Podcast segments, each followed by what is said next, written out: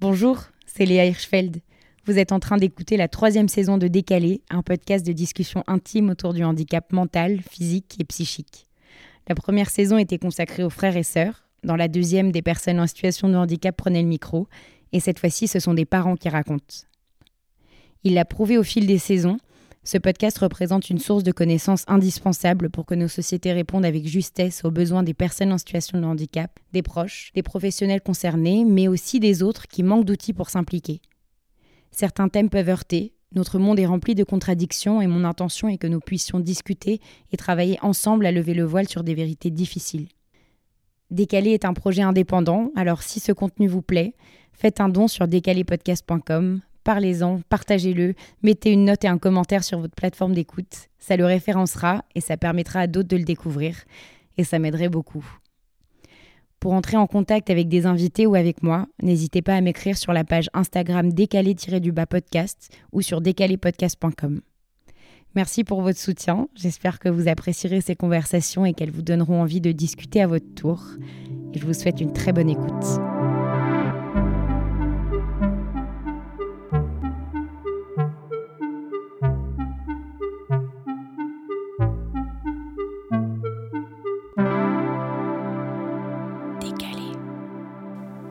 Aujourd'hui, je suis avec Elisabeth, que j'ai rencontrée via un de ses fils, Raphaël. On discutait en soirée et on s'est rendu compte qu'on avait tous les deux quelque chose en commun, c'est d'avoir des frères qui ont un handicap. il m'a tout de suite dit, il faut absolument que tu rencontres ma mère. Et nous voilà. Bonjour Elisabeth, comment ça va? Bonjour Léa, ça va très bien. Merci d'être venue. Merci à vous. Donc vous avez quatre enfants? J'ai quatre enfants. J'ai quatre enfants et je dis j'ai deux sourds. En fait, euh, le diagnostic de celui qui est vraiment sourd, c'est fait euh, quand j'ai découvert que le premier avait une surdité de transmission, c'est-à-dire qu'il avait de l'eau dans les oreilles et donc il n'entendait pas très bien. Je l'ai amené à l'hôpital et en revenant de l'hôpital, on m'a dit oui, il a une perte de 60 décibels, mais c'est pas grave, ça passera. Et en revenant, pour rigoler, on a dit ah Martin, bah, toi au moins tu entendras. Et le Martin du haut de ses six mois et de sa chaise haute il n'a pas bronché. Donc on a pris deux casseroles, on a tapé les deux casseroles et il n'a toujours pas bronché. Et là, le lendemain, on est allé à l'hôpital et on nous a dit surdité profonde, troisième degré. Ça, c'était horrible. C'était d'autant plus horrible que j'avais pas compris que quand on était sourd, on était muet. C'est-à-dire que quand on parle, on répète ce qu'on a entendu. Et c'est mon mari qui m'a dit, mais il sera muet? Et là, mon sang était la, chute parce que dans la famille, on aime les mots. Et je me, disais, je suis comme une danseuse qui a eu un enfant unijambiste. C'était exactement là où il fallait pas avoir mal. donc, euh, on s'est dit, bon, on va faire un troisième enfant pour voir. on a fait ce troisième enfant qui a été Raphaël, qui entendait très bien, qui avait tout pour lui, qui avait tous les moyens de parler, d'apprendre à. d'avoir une vie normale. Donc on a beaucoup paniqué avec cette histoire-là. Les premières années ont été horribles. Les méthodes éducatives, c'était la bagarre. Chaque clocher défendait son, son culte. Et puis ça s'est très bien terminé. Votre premier fils s'appelle Antoine. Antoine. Et puis à Martin. Et puis à mmh. Raphaël. Et à Raphaël. Et après, cerise sur le gâteau, j'aurais dû l'appeler cerise d'ailleurs. Enfin, je l'appelais Lolita, ce qui revient au même. J'ai eu une fille alors, je me suis dit, est-ce que j'ose avoir une fille entendante? Parce que c'était un modèle que j'avais pas dans la famille. Donc j'ai osé et j'ai eu une fille entendante.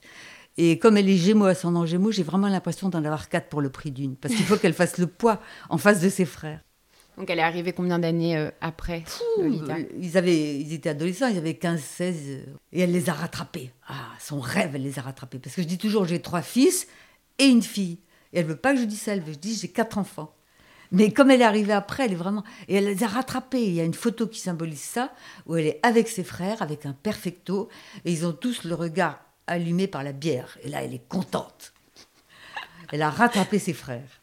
Et elle fait tout. Elle parle toutes les langues.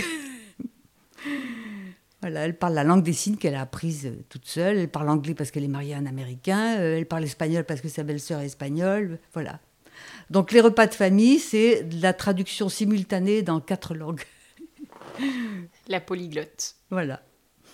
À la naissance de Antoine, il n'y avait pas vraiment de signe qui, qui il, disait est, que... il, il a eu un retard de parole quand même. Et je me disais, mais pourquoi il parle mal Oh. Et puis quand on a découvert qu'il lui manquait 60 décibels, on a compris. Surtout qu'avec une surdité de transmission, c'est de l'eau dans les oreilles. Donc si on tourne la tête à droite, on entend mieux. Si on tourne la tête à gauche, on entend moins bien. C'est, c'est vraiment, euh, il y a de la flotte, quoi. Et puis, euh, donc il a fait beaucoup d'orthophonie. Il s'en est très très bien sorti. Mais Martin, c'était pas pareil. Martin, c'était, c'était le nerf auditif qui était touché. Pour de mystérieuses raisons. De toute façon, ça sert à rien de connaître les raisons. Faut pas compter là-dessus, ça n'apporte absolument rien à, l'histoire. Vous en étiez où, vous, dans votre vie à ce moment-là, quand vous avez eu... euh, Parce que vous en avez eu trois Ouais. d'affilée, là, rapidement. un an d'écart, ouais. Ouais. Et vous, c'était un moment où vous étiez... Vous aviez la vingtaine, vous étiez... Bah oui, moi j'étais. J'avais pas 30 ans, j'avais déjà trois enfants, dont, dont deux sourds, et ça c'était dur. Surtout que mes parents habitaient à 12 000 km, qu'ils avaient déjà donné pour le, le handicap, donc c'était. J'avais quasiment pas de beaux-parents, donc j'avais pas de famille, j'étais seule. Je suis une provinciale venue à Paris. Donc je me suis retrouvée à Paris, seule avec trois enfants, dont deux sourds avec des surdités différentes. Donc il a fallu que je me débrouille, que je sonne à toutes les portes en n'y connaissant rien. Puis comme mon père était médecin, j'étais toujours pistonnée. Et là, soudain, je me retrouvais dans un pays inconnu, sans piston, sans rien, rien, rien. Donc cette solitude était très, très dure. Voilà.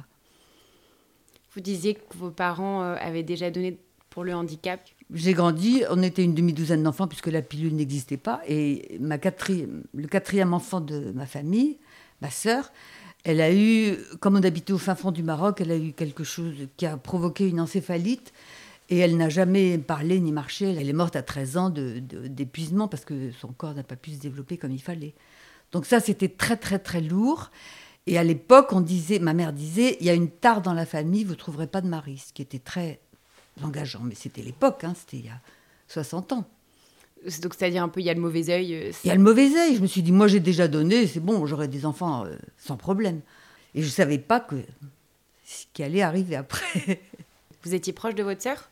Très proche, je m'en occupais beaucoup. Ma vocation de thérapeute est née avec elle.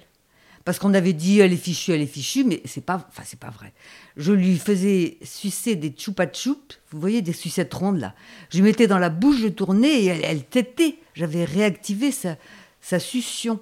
Et je m'étais dit, ben, pourquoi ils font rien les parents? Ils font rien parce que mon père avait décrété, enfin ses copains de l'Académie de médecine avaient décrété que c'était incurable, donc le mot incurable, on fait rien. Mais moi, ça m'énervait quand même. Puis je mettais de la musique et elle riait. Donc quand même, j'avais réussi à stimuler des trucs. Je savais bien. Et je me disais, quand je serai grande, je la prendrai avec moi et je la stimulerai. Bon, puis elle est morte avant que je sois grande, donc la question s'est pas posée. Donc, vous, vous aviez déjà assez tôt euh, la sensation ou la notion que d'abandon, en fait, face, à, face au handicap, Oui. quoi, que les adultes... De euh, démission. démission. Ouais. Mais en même temps, j'ai la sensation qu'on peut toujours quelque chose. On peut toujours, toujours, toujours quelque chose. D'ailleurs, quand j'attendais Raphaël, je me suis dit, bah, peut-être que lui, euh, il aura pire. Et je me suis dit, bah, c'est pas grave, même si c'est une petite boule chaude, je lui ferai des câlins et il sera heureux, et voilà. J'aurai des... Les ambitions baissent avec les- le principe de réalité. Au départ, on rêve l'enfant parfait, l'enfant. Puis après, ça baisse, mais ça ne veut pas dire que c'est moins bien. D'ailleurs, une fois, j'ai vu un film à la télé qui était absolument merveilleux. C'était l'histoire de jeunes parents qui avaient un enfant trisomique. À la fin du film, ils disent on avait pris euh, un billet pour Tahiti et, on s'est retrouvé en Hollande. Oh, c'est pas si mal la Hollande. Alors j'ai souvent répété cette histoire, cette parabole, en disant que c'était c'était juste. Mais en fait, je ne me sentais pas bien quand je disais ça. Et ça y est, j'ai trouvé. Depuis que vous m'avez posé des questions, je me suis dit, bon sang, mais c'est bien sûr, c'est pas ça que je dois dire. Je dois dire, j'avais pris un billet pour la Hollande et je me suis retrouvée à Tahiti. Donc en fait, j'avais pris un billet pour un enfant normal et je me suis retrouvée avec un enfant extraordinaire, qui a tout changé, qui a changé ma vie, qui a changé la fratrie, qui a changé la famille. Comme je vous l'ai dit aussi, une famille, c'est un puzzle. On rajoute un morceau, il faut modifier les autres pièces du puzzle. Ou on enlève un morceau, il faut remodifier. Bon, on sait très bien ce que c'est que la perte, voilà. Et un enfant différent, eh ben, il faut changer les pièces du puzzle. Et elles se changent au fur et à mesure. Et elles se changent, mais ça reste toujours une famille. Voilà. Donc c'est une nouvelle configuration, mais c'est toujours une famille. Et on peut toujours l'améliorer. D'ailleurs, les parents, j'ai des amis de 80 ans qui disent Tu sais, on n'en a jamais fini avec ses enfants, hein, même à 80 ans. Hein. Ce qui est vrai d'ailleurs. Les trois enfants sont allés à la même école. Ah. Tout a été. Euh, comment ça s'est passé? Ah non. Je faisais sept trajets en métro par jour, parce que chacun allait dans une école différente. Donc ça, c'était un petit peu difficile. Le métro, j'en avais marre. Hein du coup, pour le parcours un petit peu de chacun, parce que c'est deux surdités différentes. C'est un troisième bon, qui, va, qui va suivre une, scolarité plus classique. Mm. Il y a Lolita plus tard, mais... C'était horrible parce qu'il y avait la grande bagarre de la langue des signes et de l'oralisme. Ce qu'on appelle pompeusement l'oralisme, ça veut dire faire parler un enfant sourd. Le faire parler, mais la parole et le langage, c'est pas pareil. Alors, la parole, c'est comme Patricia Cass quand elle chante en japonais. Bon, même si elle est très connue au Japon, ça, je doute qu'elle parle couramment japonais. Mais elle peut chanter des chansons, elle peut même sûrement faire des petites interviews en japonais. Elle a la parole en japonais, elle n'a pas le langage. Le langage, c'est quand on pense en japonais, c'est quand on maîtrise la langue. La capacité d'identifier les éléments d'une phrase pour pouvoir les recomposer et faire un discours. Et ce qu'on apprenait à ces enfants oralistes, c'était comment tu t'appelles? Et ils devaient répondre. C'était un peu comme du théâtre. On leur apprenait des scènes. Comment tu t'appelles? Je m'appelle Pierre-Paul Jacques, voilà. Du par cœur, en fait. Du par cœur. Et si on lui disait, c'est quoi ton nom? Alors là, ils étaient paumés. Le langage, c'est être capable de répondre à c'est quoi ton nom? Ton nom, c'est comment? Tu t'appelles comment? Comment tu t'appelles de, de, bouger les éléments de la phrase et que la phrase reste compréhensible. Et donc pouvoir les reproduire après? Je ne sais pas si je suis claire, c'est un peu difficile à expliquer. Non, non, c'est clair. Voilà, alors, donc l'oralisme, c'était ça les forcer à parler. Donc on faisait beaucoup de... Comme une chanteuse d'opéra. On écoute sa voix, on, parle plus fort, il faut avoir la voix d'appel, la voix chuchotée et la voix à parler. Voilà, donc quand on a ces trois voix, on est content, les parents sont contents, tout le monde est content. On est capable de relever les défis dans les bacs à sable quand on rencontre... Euh, voilà. Ça se fait encore beaucoup aujourd'hui? De moins en moins, parce que Dieu merci, grâce à, à Emmanuel Laborie, quand elle a eu une Molière, alors, ce qui m'a énervé, c'est que Fanny Ardant avait les yeux pleins de larmes. Je, peux vous dire que Emmanuel Laborie ne suscite pas du tout la pitié. Elle a un culot dingue, une intelligence folle, et, vraiment, elle a fait beaucoup avancer la, cause. Euh, grâce à elle, elle a normalisé la langue des signes. D'ailleurs, maintenant, il y en a partout. Toutes les émissions, il y a beaucoup d'émissions où il y a la langue des signes. Donc, ça normalise la surdité. Même s'il y a des sourds qui ne sont pas adeptes de la langue des signes, mais sous-titrage et langue des signes, c'est quand même maintenant banalisé. Il n'y en a jamais assez, mais c'est quand même parfait. À l'époque, il n'y avait rien. C'était l'oralisme, l'oralisme, la langue de sourd, une langue de singe. Enfin, moi, j'étais la première. Hein. Vraiment, l'éducation oraliste pour les sourds, mais c'est criminel, c'est criminel. J'avais pas compris ce que c'était. Maintenant, j'ai compris, un peu tard, mais j'ai compris. Enfin, Martin, il s'est bien déployé là-dedans. Mais il y a des, des, cas qui sont très, très, très, très difficiles. Bon, moi, quand je me voyais, quand mes enfants étaient petits, je me disais, mais je vis un enfer. Les emmener en rééducation avec des orthophonistes qui vous regardent avec des, airs prétentieux, qui vous accusent, parce qu'évidemment, la mère, il faut toujours l'accuser. Euh, le père, on l'accuse jamais, mais c'est pas grave. le père, ça, c'est pour faire joli. Euh, enfin, c'était horrible, c'était horrible. On vous accuse de quoi? De pas en faire assez. Quand on, est, on va chez les gens LPC, ils vous disent euh, il faut coder. Quand on va chez les gens signeurs, ils vous disent il faut signer. Enfin, chacun vous dit ça c'est mieux que ça, et personne n'a une vision globale de l'enfant. L'enfant, il est français et il est sourd, donc il doit avoir les deux langues de sa communauté. Il appartient à deux mondes, il doit avoir les deux langues. Ou plus, hein, s'il veut, il en a plus, plus mais au moins ces deux-là. C'est minimum vital. C'est facile à comprendre. Maintenant, je comprends ça et je me dis, comment a-t-on hésité? Mais pour ça, il m'a fallu plus de 40 ans. Quel a été le déclic? J'ai compris ça parce que Martin me l'a dit parce que Martin me l'a dit, puis que je l'ai vu à l'œil nu. Je l'ai vu. Et puis il m'a dit quand j'étais petit, mais je comprenais rien de ce qu'on me disait. Je devinais tout. J'étais nul, tel prof était nul, tel orthophoniste était nul. Enfin, il m'a raconté toutes les coulisses. Ça permet de rentrer un peu dans le moule, en gros, et de faire illusion. Exactement. Ça fait illusion, voilà. on parle, mais c'est c'est pas un langage qui peut énormément se développer. Voilà, il peut pas se développer puisqu'il est figé. Et le propre du langage, c'est de ne pas être figé, de pouvoir se combiner à l'infini. Alors après, il y a un, type que je suis allée rencontrer à New York qui s'appelle Orin Cornett, qui a inventé un truc génial, qui s'appelle le langage parlé complété, cute speech en anglais. Et, on code, c'est-à-dire qu'on matérialise avec les doigts les sosies labiaux. Parce que quand on parle, on n'a qu'à dire bah, regardez les lèvres, vous comprendrez. Mais quand on vous dit je prends mon manteau ou je prends mon bateau, c'est le même mouvement labial. Donc il faut pouvoir différencier les sosies labiaux. Donc cette méthode est géniale, mais quand on, en entend parler, on se dit mais j'y arriverai jamais, c'est pas possible. Et puis il y a des tas de parents qui y sont arrivés, qui ont codé, enfin qui ont fait cette méthode-là, et leur enfant parle comme vous et moi. Il a un vrai langage, c'est-à-dire qu'il est capable d'identifier, grâce à ses clés, à ses mouvements de la main, capable d'identifier tous les éléments du langage et de les recombiner. Donc ça, c'est génial. Et puis la troisième méthode, qui était la méthode langue des signes. Et la langue des signes, ça n'a rien à voir avec le français, c'est une autre langue. Alors je l'ai beaucoup détestée au début et maintenant je la trouve géniale, parce qu'ils ont droit à toutes les informations avec des tas de subtilités, donc c'est absolument génial, mais il faut être dans un bain de langage.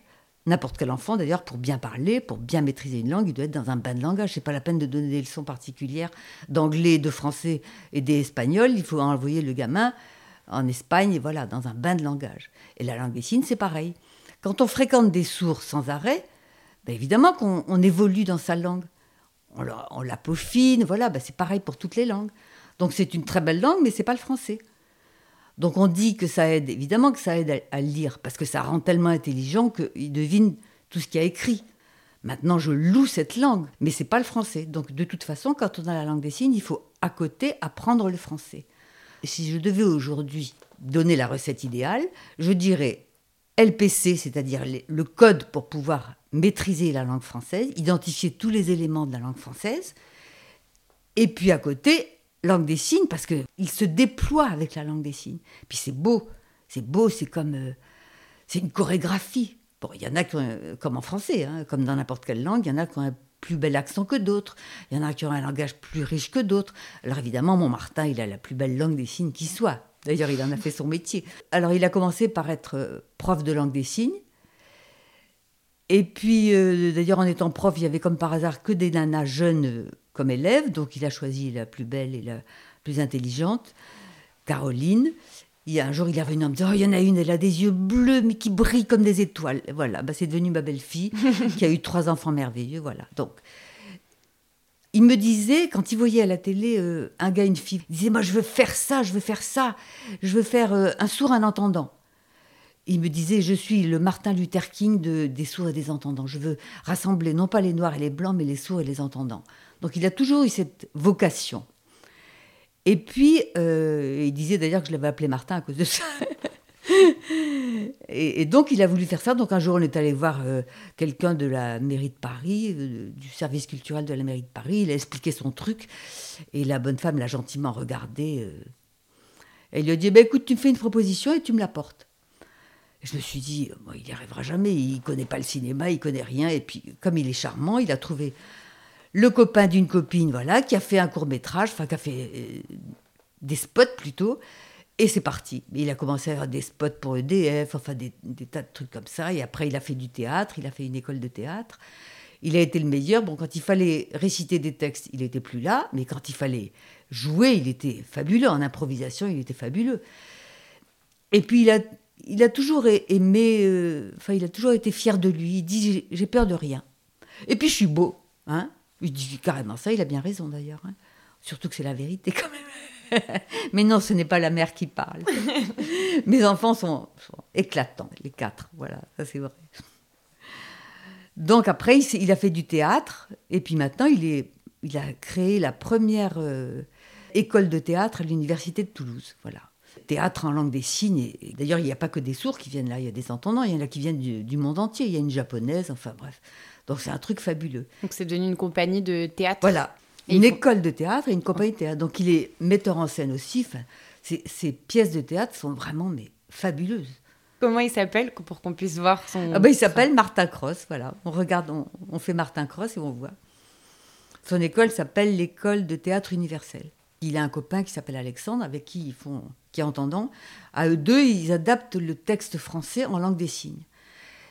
Et d'ailleurs, il y a des pièces qui sont moitié en langue des signes, moitié parlée, qui sont drôlissimes parce que il y avait une séquence comme ça dans euh, le film de Sofia Coppola, Lost in Translation, où on voit euh, le français qui parle et qui met deux heures, et le japonais qui parle et qui met une minute à dire la même chose, ou l'inverse.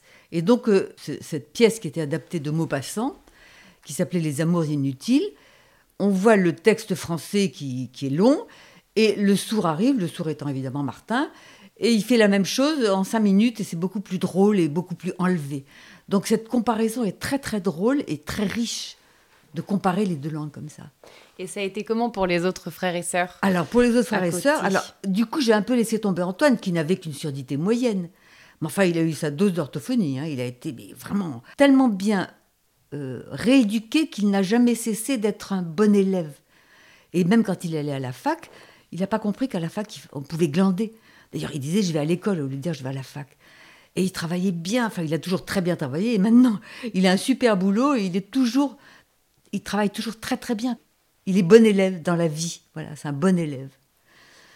Et Raphaël, tous ses dons, il les a, il avait, je pense qu'il avait honte d'être si doué, il était doué en tout, il est drôlissime. Mais il signe aussi, enfin, parce que lui il est arrivé, il avait déjà un frère sourd, donc il a, il s'est tout de suite débrouillé pour parler à son frère. Et il faisait l'intermédiaire. Voilà, ça aussi, c'est un enrichissement. Donc Raphaël, il est très, très, très riche. Mais il vit en dessous de ses moyens. Il est très fin, très, très sensible, très fin. Et je pense qu'il n'a pas voulu faire d'ombre. Je pense que c'est lui qui a décidé ça. Il a été un peu écrasé, quoi, en fait, finalement, par. Oui, mais euh, alors au début, je me suis dit, c'est moi qui l'ai écrasé, puis je me suis dit, je pense que c'est lui, enfin, qui l'a décidé. D'instinct. Mhm. D'instinct je me suis trop occupée des sourds et puis pas assez de, de Raphaël. Et puis c'est, il avait tellement, tellement d'avance à tout point de vue que je me suis dit, c'est vraiment dégueulasse ce que je vais dire. Euh, c'est comme si j'avais un enfant grassouillé et tous les autres maigres. On nourrit les, maigres et le, grassouillé, on le prive de dessert un peu. Donc je l'ai privé de beaucoup de choses, et notamment de musique alors qu'il est archi doué en musique, enfin il est archi doué en tout, quoi, mais je l'ai privé. Et je me souviens que ma mère venait en disant, je vais l'amener au conservatoire. Et je lui disais, au lieu d'amener au conservatoire, tu ferais mieux de m'aider à rééduquer les sourds. Voilà, donc je trouvais que c'était somptuaire. J'ai eu, vraiment, là, je me suis, pour Raphaël, j'ai vraiment planté, je me suis planté. et Dieu merci, Lolita est arrivée après la bagarre, donc elle est arrivée, tout était apaisé. Et elle n'a été que, je vous dis, une cerise sur le gâteau, une cerise pour ses trois frères elle est, c'est la, gestionnaire affective et intellectuelle euh, de la famille. C'est elle est incroyable. Donc euh, voilà, tout, s'est remis dans l'ordre, mais je considère encore que, que j'ai lésé Raphaël. Je dirais presque de sang-froid, tellement il avait d'avance sur les autres. Donc c'était puisqu'il avait la possibilité, en gros, de, de réussir quoi qu'il arrive. Voilà. Puisqu'il n'y avait pas déjà d'embûche, quoi, entre guillemets. Euh. Donc je lui ai laissé le minimum vital évidemment, mais je ne lui ai pas donné de somptuaire. Alors que c'est pas parce que ses frères ne pouvaient pas faire de musique qu'il n'avait pas le droit de pas faire de musique. Il aurait dû faire de la musique. Pendant que les autres allaient en orthophonie, ben lui il allait faire de la musique, voilà. Mais il y a un sentiment d'injustice que j'ai. Là, j'ai été très nulle et je continue à l'être d'ailleurs. C'est des choses dont vous pouvez parler dans la famille? Raphaël, je lui ai écrit de longues lettres là-dessus. Et d'ailleurs, Eugénie avait dit Tu devrais la garder, cette lettre. Je pense qu'il l'a gardée. De toute façon, j'en ai gardé le double. Et s'il y a une rechute, je ressortirai la lettre. Pour dire à quel point j'ai été nulle, quoi, avec lui. Avec les autres, j'ai pas été top, hein. Mais, les autres, ils ont su se débrouiller. Martin, il, a su m'envoyer paître. Il avait raison, d'ailleurs. Parce que comme la scolarité s'était très mal passée à cause des profs, à cause des écoles, à cause des systèmes, c'était nul, nul, nul, mais nul. Donc à 18 ans, ou même avant, il avait une copine à Lyon, il est parti avec la copine, il a choisi une école d'art et voilà, il a fait tout ça tout seul. Et quand il est parti, j'ai trouvé une vidéo, j'ai mis cette vidéo et qu'est-ce que j'ai vu? J'ai vu Martin qui me parlait sur cette vidéo et qui me disait Papa, maman, vous êtes gentils, mais alors vraiment, vous êtes tellement nuls. Alors excusez-moi, je pars parce que de toute façon, vous ne saurez jamais ce qu'il faut faire pour moi. Enfin, c'était adorable il nous pardonnait tout en nous disant qu'on était nuls et que lui, il allait mieux gérer sa vie. Et effectivement. Et à partir de là, il a, il a tout géré. Il a trouvé les copines, les appartements, les écoles, le boulot, le théâtre. Il a tout fait tout seul, tout seul. Et c'est lui qui s'est converti à la langue des signes. en nous disant qu'on était incapable de le faire, ce qui était vrai d'ailleurs. hein. On a été nuls, sauf ses frères et sœurs qui s'y mettent plus ou moins. Enfin, Lolita, elle a pris des cours sérieux, hein, parce qu'elle fait tout sérieusement, Lolita. Donc c'était fabuleux, quoi. Il s'est enrichi, enrichi d'un point de vue linguistique en français et il s'est enrichi intellectuellement. Il est devenu mais brillantissime. Donc ça a été un bonheur, quoi, un bonheur.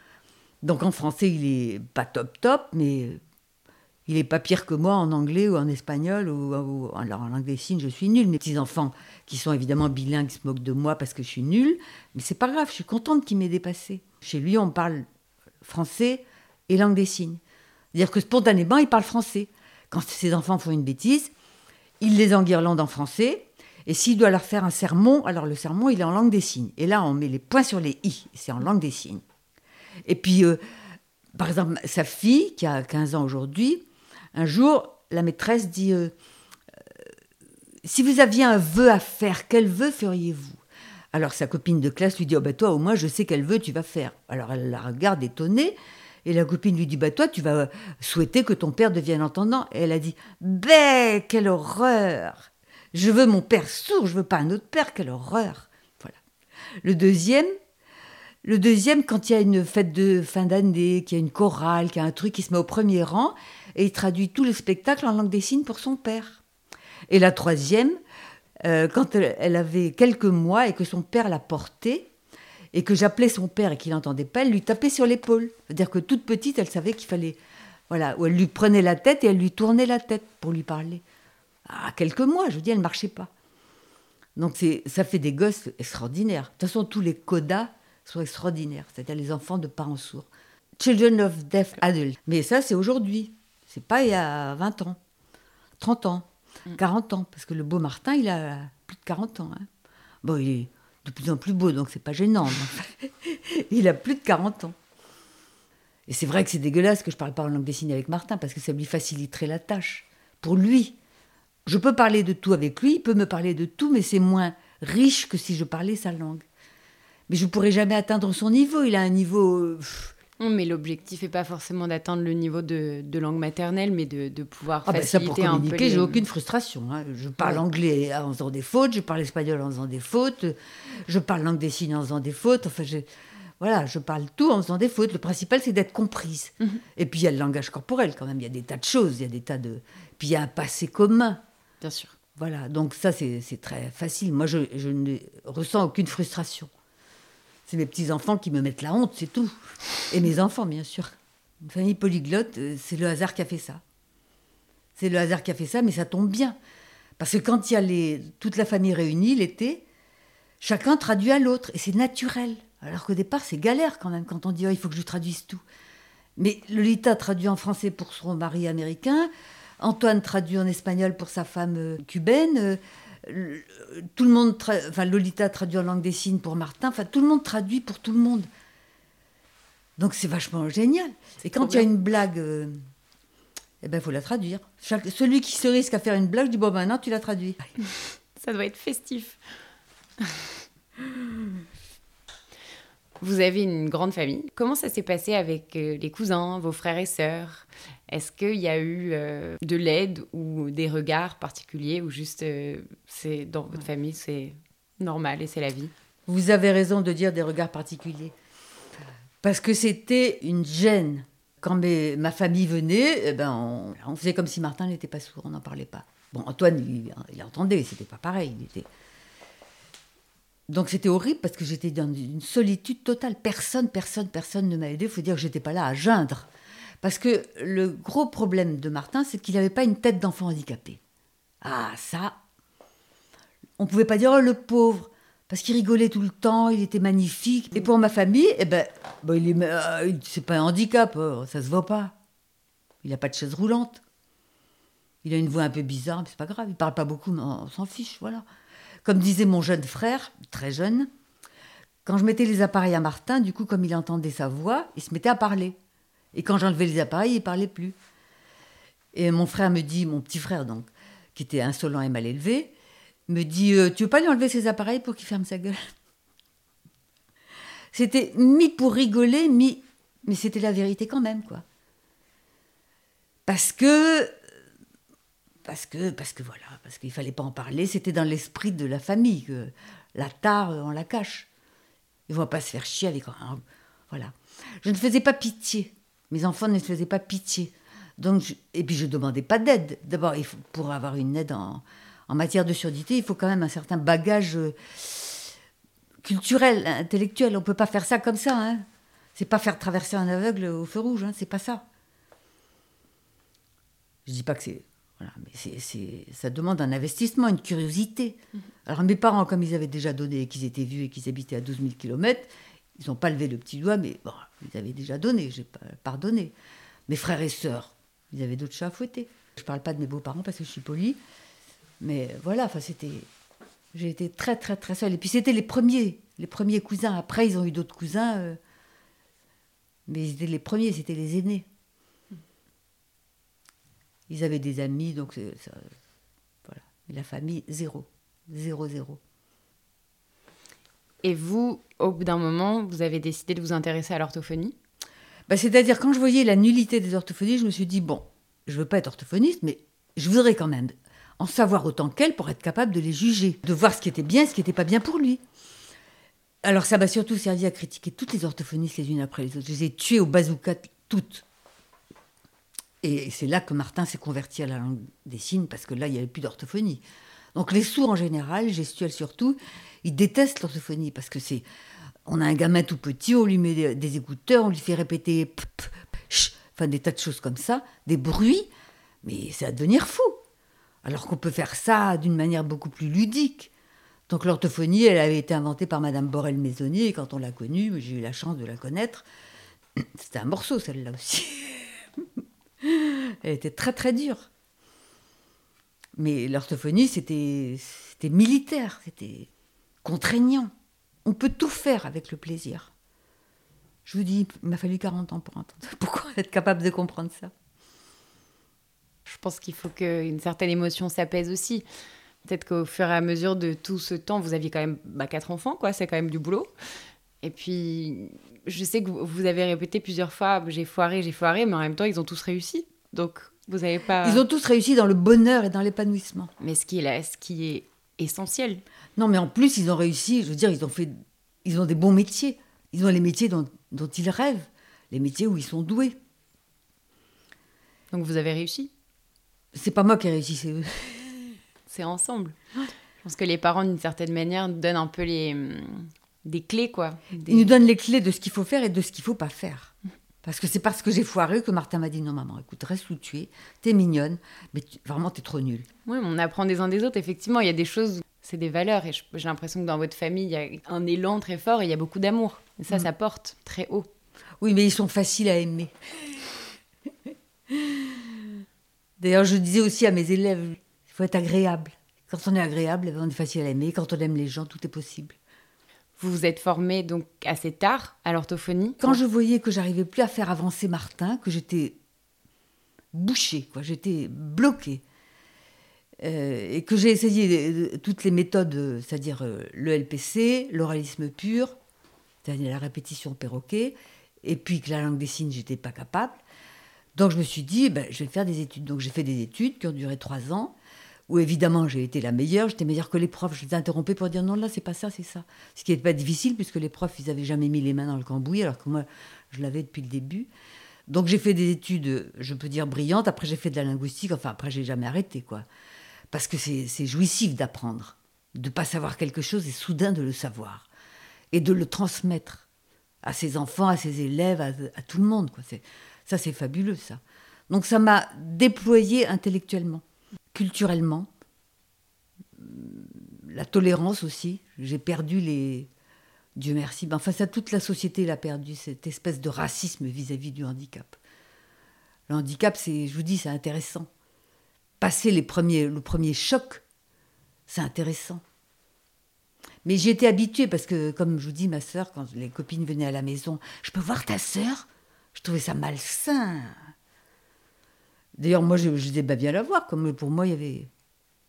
Je trouvais ça normal. C'est allé. Ben oui, c'était normal. Est-ce que dans les études pour faire de pour devenir orthophoniste, il y a aussi de la psycho? Oui. Enfin, il y a de la psycho, il y a surtout les matières quand le, euh, les profs, les profs de médecine, les profs de, ils se distribuent les matières. Donc, s'il y a beaucoup de psychologues ou de psychiatres, ben, il y aura beaucoup de psychologie dans le programme. Le complexe de Deep, je l'ai vu trois fois, c'était peut-être pas la peine, quoi. Mais c'est de la psychothéorie, quoi, c'est pas intéressant.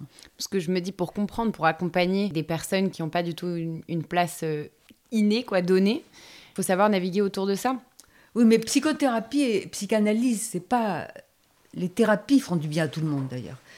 Mais ça, c'est plus important que d'apprendre la psychologie. La psychologie, d'abord, il y a beaucoup de statistiques. Puis leur théorie, euh, là aussi, il faut avoir les mains dans le cambouis. C'est pas dans les livres, la psychologie. C'est Martin qui m'a. C'est mes enfants et mes élèves qui m'ont tout appris. C'est pas les livres. Les livres m'ont permis de prétendre, de pouvoir parler, de pouvoir être écouté. Ils m'ont rien appris.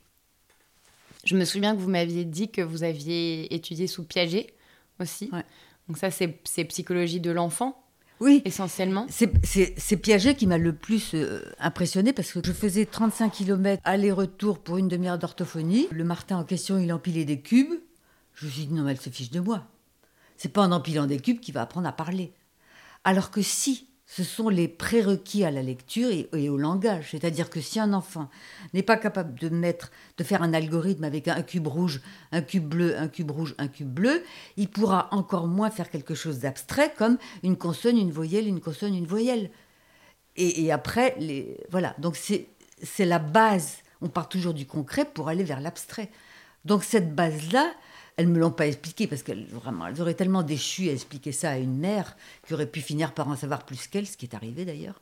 Donc il y avait une espèce de rétention du savoir de la part des orthophonistes qui était sordide, voilà, qui était vraiment, c'est moi qui ai le pouvoir, c'est pas toi. Alors prête-moi ton enfant saut que je puisse frimer. Enfin c'était, j'ai vraiment ressenti ça comme ça. En plus c'était un équerre. Donc cette pauvre femme euh, qui me, enfin je dis cette pauvre femme parce que psychologiquement elle était pathétique elle faisait son numéro devant une vingtaine d'étudiantes orthophonistes euh, que j'attendais à la sortie pour leur dire qu'est-ce que vous en avez pensé, tout ça, voilà. Mais elle faisait son numéro avec mon gamin.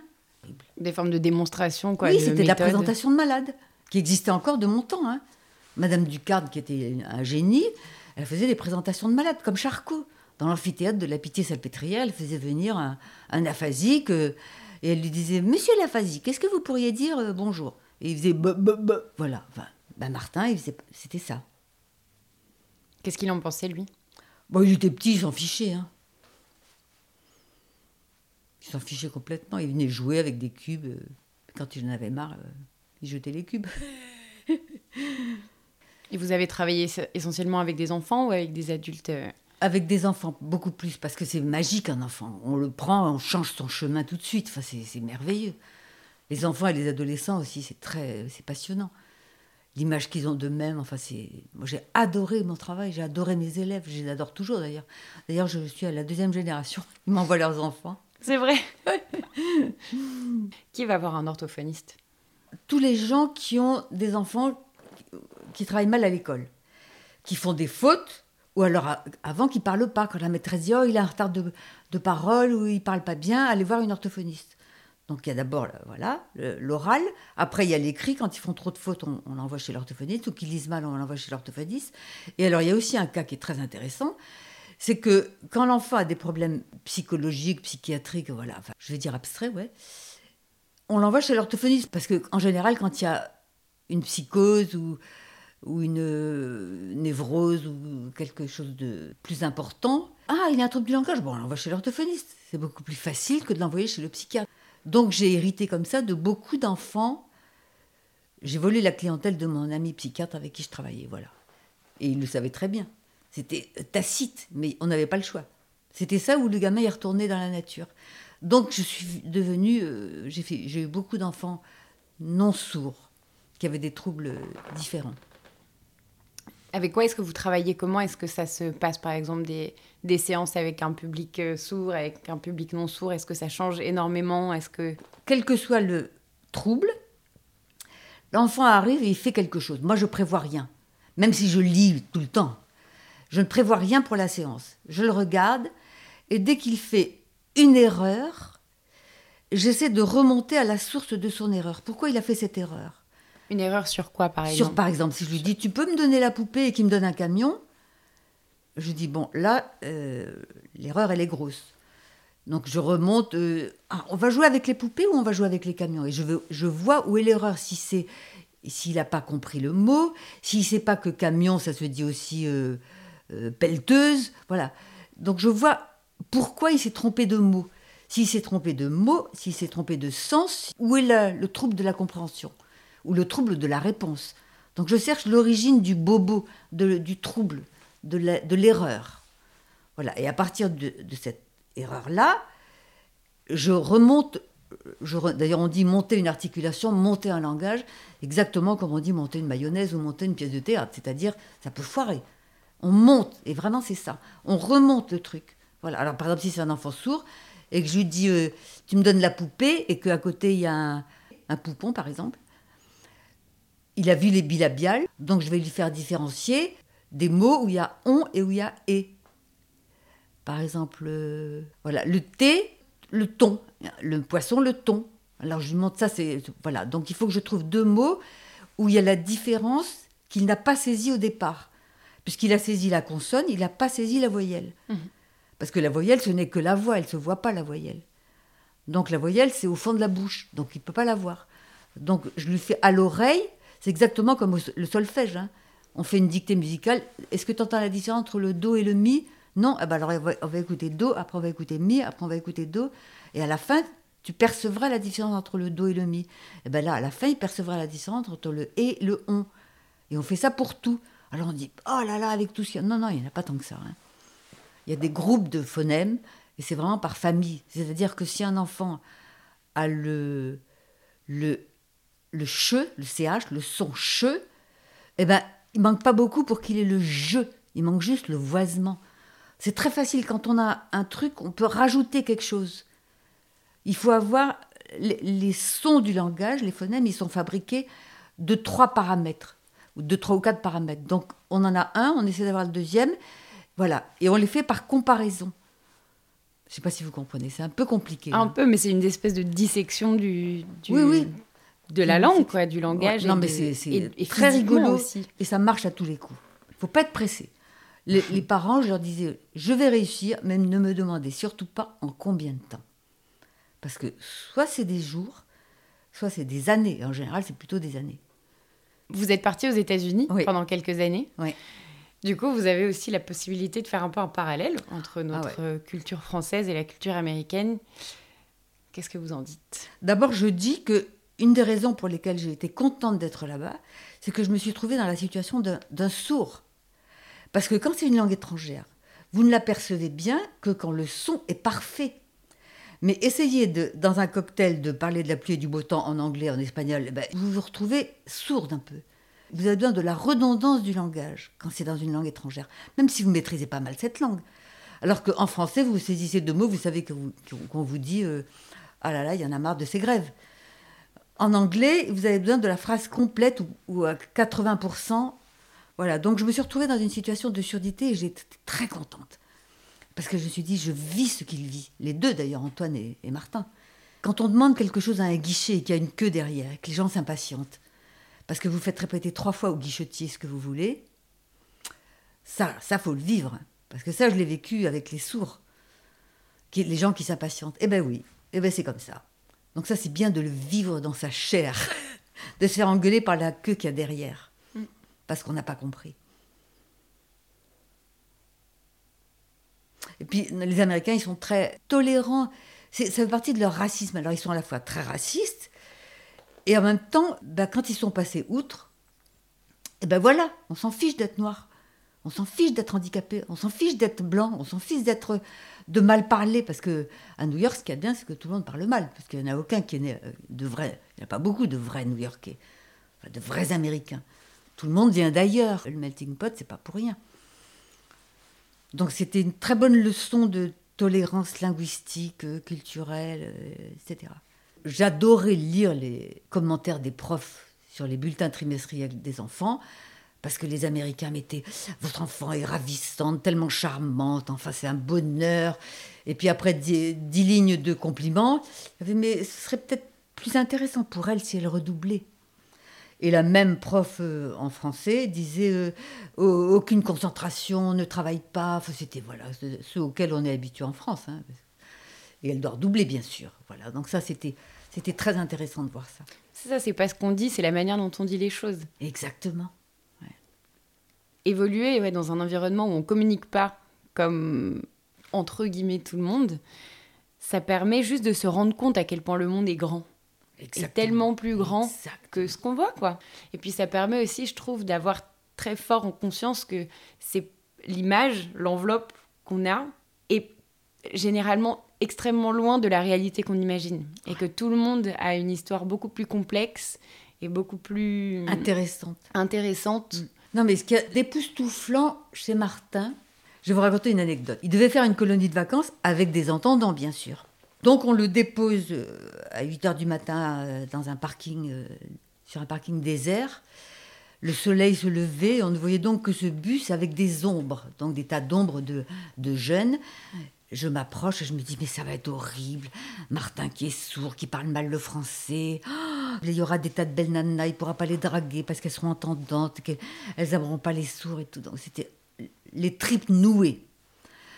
Quinze jours après, je reviens chercher le même Martin sur le même parking, avec le même bus. Et Le soleil se levait aussi. Donc je voyais les mêmes ombres. Et plus je m'approchais, plus je voyais ces ombres en train de faire des gestes et j'ai vu que tout le monde signait. Martin avait converti tous ses copains et copines à la langue des signes. Ben voilà, ça c'est typique. Et les autres étaient tout contents. Il arrive à en faire un truc très rigolo et quand on le rencontre, tout le monde veut apprendre la langue des signes. C'est-à-dire quand il était dans une école d'art, il y avait le salon des, écoles d'art, ou je sais pas quoi, un truc comme ça. Donc chaque école avait son stand. Il y avait un, type qui donnait les papiers, tout ça. Et il y avait lui. Et c'était lui qui appelait les gens et qui leur faisait le baratin. Alors, en langue des signes ou en je sais pas quoi, toujours est-il que c'est lui qui communiquait sur son école d'art. Ça n'avait rien à voir avec la surdité. Parce qu'il communique d'une manière beaucoup plus totale, beaucoup plus intense, beaucoup plus généreuse. D'ailleurs, il fait des stages, euh, comme il est à Toulouse, aux gens de Airbus, pour communiquer. Et il leur dit, quand vous parlez à quelqu'un, vous ne regardez pas la pointe de vos chaussures. Donc Martin à Airbus, là aussi, il a fait un carton. J'adore. Et ouais, la communication, ça s'apprend. Ça C'est pas du tout inné. Ça se désinhibe. Carrément, ça se désinhibe. On part trop du principe que tout le monde a les codes, qu'on doit tous être euh, comme un poisson dans l'eau, à l'aise, etc. Sinon, on est vraiment complètement à côté de la plaque. Mais non. Déjà, on apprend très souvent, bah, comme on disait, par mimétisme. Il faut être ensemble pour pouvoir apprendre des uns et des autres. Et quand bien même on pourrait apprendre par mimétisme, parfois on capte pas du tout les mêmes choses. Donc ça prend du temps. S'arrêter aussi et décortiquer et regarder et se dire ah mais moi quand j'ai fait ça j'avais la sensation de renvoyer ça alors que la lecture de l'autre sera complètement différente mais parce que lui aussi a son bagage et vient d'un monde différent qui fera qu'on n'a pas la même lecture. Enfin c'est super intéressant. Mm. Moi, quand j'entends parler de, formateurs, par exemple, ou d'éducs, quoi, qui travaillent avec des publics euh, d'enfants ou d'adultes euh, handicapés et que j'entends qu'il n'y a pas de formation de cet ordre-là, je me dis, mais, en fait, euh, on peut aller nulle part, en fait. C'est dramatique. Non, mais ce qu'il y a de bien aussi avec le, handicap, en tout cas celui qui me concerne, c'est que ça rend tolérant pour les fautes. Parce que moi, je suis euh, sévère pour le langage. Quand je faisais travailler mon fils, ce qu'il faut jamais faire, bien sûr, je disais, c'est comme si tu vas chez le médecin. Tu caches tes bobos, ben, le médecin, il peut pas te soigner. Donc, si tu viens avec moi, tu caches pas tes fautes, sinon je pourrais pas t'aider. Bon, alors il me disait, ah ouais, tu continues à me montrer les fautes comme ça, si tu continues à me montrer toutes mes fautes, je vais me jeter dans la Seine. Bon, alors donc j'ai arrêté de travailler avec lui. Et j'ai appris la tolérance, parce que c'est vrai qu'il fait beaucoup de fautes à l'écrit, il fait beaucoup de fautes de français, c'est pas sa langue. Hein. Et puis un jour, il y a une élève trop mignonne, toute frisée, qui me dit euh, elle avait écrit dans son devoir quelque chose comme euh, Les Allemands n'ont pas envahi la France, alors que c'était les Allemands ont envahi la France. Enfin bref. Alors je lui dis Mais t'as mis une négation, les Allemands ils ont envahi la France. Elle me dit Oh N apostrophe et pas bah, C'est des mots minuscules, ça compte pas, c'est petit. Comme si les mots avaient une valeur au poids. Et elle avait raison. Martin, c'est pareil. Qu'est-ce que je vais chipoter sur une faute? Alors que l'ensemble est, lumineux Et puis, quand l'écrit ne passe pas, il passe à l'oral. Quand l'oral ne passe, il me dit, moi j'aime bien parler aux gens parce que quand je fais une faute à l'oral, je vois les gens qui ont, ils froncent les sourcils. Donc je modifie ce que je dis. Alors que quand j'écris, le papier, lui, il grimace pas. Donc je vois pas que je fais une faute. Bon, il y a des tas de stratagèmes comme ça qui sont d'une intelligence folle, enfin qui sont que tout le monde devrait connaître. C'est pas des conduites d'évitement, c'est de l'huile dans les rouages. C'est de la facilitation de vie. Et que c'est l'équilibre qui compte en fait, c'est l'ensemble, c'est la eh vision d'ensemble qu'il faut réussir à voir au lieu d'être effectivement dans du micro-détail. Mais bon, parfois il faut du micro-détail pour pouvoir oui. trouver faut doser, cette balance. C'est sûr. Si je pense aux, aux frères et sœurs, par exemple, il y a plein de gens qui veulent mettre euh, en place, par exemple, euh, des aménagements euh, d'horaire, des aménagements du point de vue du soin, du point de vue de l'accompagnement très spécifique et tout. Et tout le monde oublie la simple bienveillance, le simple vivre ensemble, la simple présence en fait humaine et l'écoute qui font que tout d'un coup tous les angles sont arrondis et que même si le quotidien reste dur, finalement, on a juste besoin parfois de laisser exister une, situation et de dire, bah, de laisser la vie. laisser. J'ai fait soins palliatifs pour mon frère cet été. Et eh ben, il n'y avait pas de ridicule. J'avais le plus simple possible, le plus le bon sens. Quand les parents savent pas, je leur dis, imaginez-vous que vous êtes une paysanne au fin fond de la campagne au 19e siècle. Votre enfant, il n'arrive pas à manger, vous vous débrouillez pour qu'il mange quelque chose. Il n'arrive pas à parler, vous vous débrouillez pour, pour communiquer avec lui. Et on trouve le système D. Alors, on ça n'empêche pas de lire tous les livres du monde et d'assister à toutes les conférences. Mais le plus important, c'est d'être comme une paysanne au fin fond de la campagne, d'avoir du bon sens et de la simplicité, et pas honte. Parce que ce qui m'a beaucoup freiné, c'est la honte que j'avais pour coder, pour parler à mon fils sourd et que les gens me regardent. Cette honte, mais maintenant, c'est plus de la honte, c'est de la fierté. Mais avant, c'était de la honte. Comment, qui, comment la société a pu me mettre dans cette honte? Bon, C'est ma mère aussi. Hein. Il y a une tare dans la famille. Hein, ça, ça. Mais et elle aussi, on lui avait mis cette, ce regard-là. Ça se transmet en fait finalement. Qu'est-ce que vous pensez du terme aidant? Est-ce que vous l'employez? Est-ce que vous l'avez déjà entendu? Est-ce que c'est euh, D'abord, je le trouve très moche. Phonétiquement, il est très moche. Et puis aider, ça me fait un peu penser à quand mon mari me dit je peux t'aider, t'as pas à m'aider, c'est chez toi. Voilà. Aider, ça veut dire je suis pas concernée, j'aide. Je donne un petit chouïa. C'est pas aider, c'est être dedans, c'est participer, c'est faire partie de la fête, du film, c'est être dans le film. Et puis si ce film est triste, eh ben c'est pas grave, ça passera. Et puis on trouve toujours un truc positif dedans. Si c'est triste, eh ben j'avais une copine qui disait quand on m'a annoncé que mon fils était sourd, je me suis dit, bon, c'est pas grave, on boira un peu plus. non, mais on peut toujours trouver une compensation. Voilà. J'ai une copine thérapeute, très très bonne thérapeute, qui dit Je me réserve toujours une séance de cinéma ou un resto par jour pour tenir le coup. Parce que quand on se dépense intellectuellement, affectivement, physiquement, il faut se c'est les vases communicants, il faut se remplir. Voilà. Donc, euh, aidant, non. Participant, oui. Euh, je ne sais pas quel mot trouver, hein, euh, mais il faut être dans le film. Je suis d'accord que le terme aidant crée une distance et crée une forme de responsabilité et de d'ascendant aussi. Moi, je t'aide, mais toi, toi, t'es aidé, t'es assisté, du coup, c'est quoi? Exactement. Exactement. Eh bien, mon frère, qui avait un an de moins que moi, tout agonisant qu'il était, il est toujours resté supérieur à moi. Parce que même s'il était plus jeune que moi, il était plus grand, plus beau, plus fort, plus. Voilà, c'est un, super mec. Et bien, même quand il était au fin fond de la maladie, et ben, j'avais vis-à-vis de lui ce sentiment d'infériorité physique et intellectuelle et affective. Il était. Il restait mon héros. Alors que le pauvre, il restait plus rien. Hein. J'étais pas une aidante, j'étais sa, J'étais à sa disposition. Mais vous étiez sa sœur. J'étais sa sœur. J'étais sa grande sœur, mais je me retrouvais en situation de petite sœur. Depuis Mm. toujours, je me- depuis qu'il a 15 ans, je, je me sens plus moins, moins bien que lui. Je, me sens, je le sens plus l'aîné que moi. On oublie parfois que. Pas, je sais pas si on oublie, mais les relations, elles ne doivent pas qu'être belles pour rester présent. Elles doivent pas qu'être faciles. Et, ça voudrait dire que dès qu'il y a une difficulté, tout de suite, ça se place sur d'autres termes que des termes beaux et naturels. Et, ce qu'ils sont, en fait, un lien euh, de frères et sœurs, quoi, ou de parents. Ou de... Tout de suite, dès qu'il y a une difficulté, ça devient. On doit le nommer autrement. Et je, je comprends pas pourquoi, finalement. Enfin, je peux comprendre, et je, je pense que c'est important parfois que certains mots existent. Il faut pouvoir nommer pour reconnaître.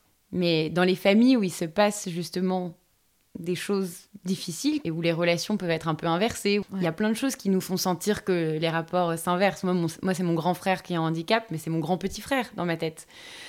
Je, je sais même pas quel âge il a. Enfin, je sais, enfin, Oui, je, je sais même pas vraiment quel est, quel est le rapport d'âge, mais c'est sûr que c'est moi qui suis responsable. Et finalement, euh, je trouve triste en fait, peut-être qu'on doive changer les mots et changer les- le nom du, du lien quand ça devient difficile. c'est marrant, quand j'arrive pas à dire quelque chose, c'est que c'est comme chez le psy. quoi. c'est que c'est gros. Est-ce que quand je vous ai proposé de faire partie de ce podcast, vous aviez envie de parler d'un, de quelque chose en particulier? Vraiment, j'ai raison d'avoir pris un billet pour la Hollande et, et qu'on m'ait envoyé à Tahiti. Non, mais c'est vraiment génial, c'est très très riche. Et j'ai pas fait exprès, mais malgré moi, mes enfants sont très très riches. Ils sont très ouverts. Et le fait d'ailleurs d'avoir plusieurs langues, c'est très connu maintenant, c'est un grand thème euh, pour les écoles bilingues et tout ça, mais ça rend le cerveau beaucoup plus riche, beaucoup plus ouvert, culturellement plus ouvert, euh, humainement plus ouvert. Donc mes enfants, ils sont très très très ouverts très ouvert, très drôle, très tolérant, très, très beau. Il faut que je leur donne un défaut quand même. Euh, alors maintenant, ils ont été traumatisés par leur euh, enfance euh, élégante, donc ils sont très mal habillés. voilà, j'ai trouvé leur défaut. Enfin, sauf Lolita pas quand mal. même.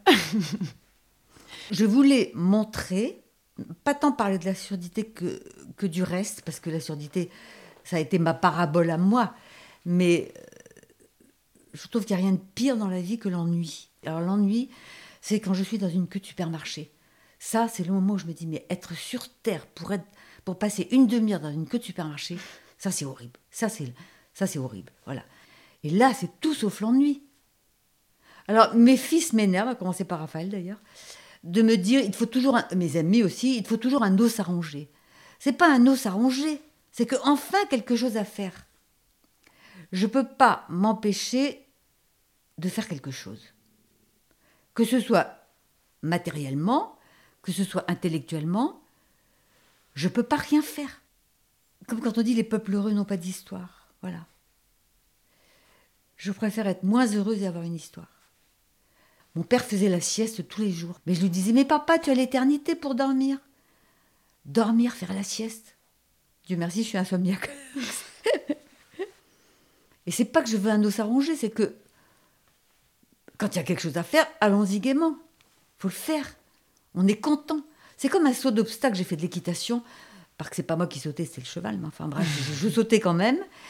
Et mon rêve, ça aurait été de faire de l'équitation, vraiment des, concours hippiques, quoi. Parce que sauter un obstacle, quelle satisfaction. On est là, on est dans l'élan. Quand, au moment où il s'élance, le cheval, on est physiquement, on est ça nous rentre dans le ventre et puis après c'est génial quoi ben, c'est ça tout ce qu'on fait on fait un effort et on réussit c'est intéressant d'avancer d'apprendre enfin la vie est intéressante quoi le bonheur aurait été tellement ennuyeux d'ailleurs c'était pas le bonheur c'était c'était l'image du bonheur l'image il y a un livre de Simone de Beauvoir qui s'appelle Les belles images il est cafardeux ce bouquin les belles images j'aime pas les belles images J'aime les belles images, j'aime la beauté, j'aime les photos, j'aime la peinture.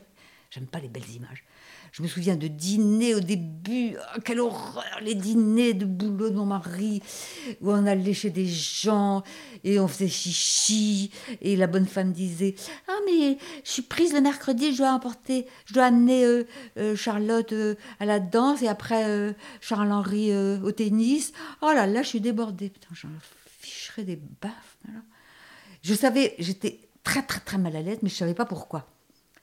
Les choses n'étaient pas claires du tout à l'époque. Moi, j'étais là culpabilisée.